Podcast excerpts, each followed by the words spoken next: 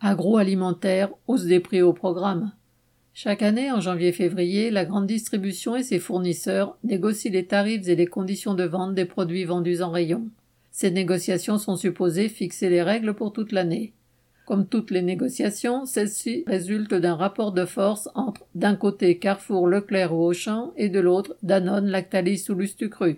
Invoquant les coûts des matières premières, de l'emballage, du transport ou de l'énergie, les groupes agroalimentaires essaient d'arracher aux grands distributeurs les meilleurs prix.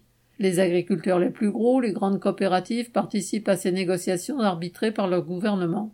Dans ce bras de fer entre puissants capitalistes, les intérêts des petits producteurs ne pèsent guère plus que ceux des consommateurs, malgré des lois comme celle dite Egalim 2, censée protéger la rémunération des agriculteurs.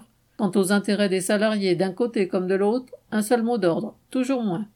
Cette année, sous prétexte de la hausse du prix des matières premières agricoles, du transport, de l'énergie, les négociations avaient abouti, pour la première fois depuis huit ans, à des prix payés aux industriels et aux gros agriculteurs en hausse de 3%, avec des pics bien supérieurs pour les pâtes, les fromages ou les produits sucrés. Pour les consommateurs, les hausses prévues sur les produits finaux étaient encore plus importantes, y compris sur les marques distributeurs consommées par les ménages les plus modestes. Là, à peine les négociations bouclées, la guerre en Ukraine et la spéculation effrénée de quelques grands courtiers sur les céréales ont provoqué une nouvelle explosion du prix des denrées agricoles et de la nourriture pour le bétail.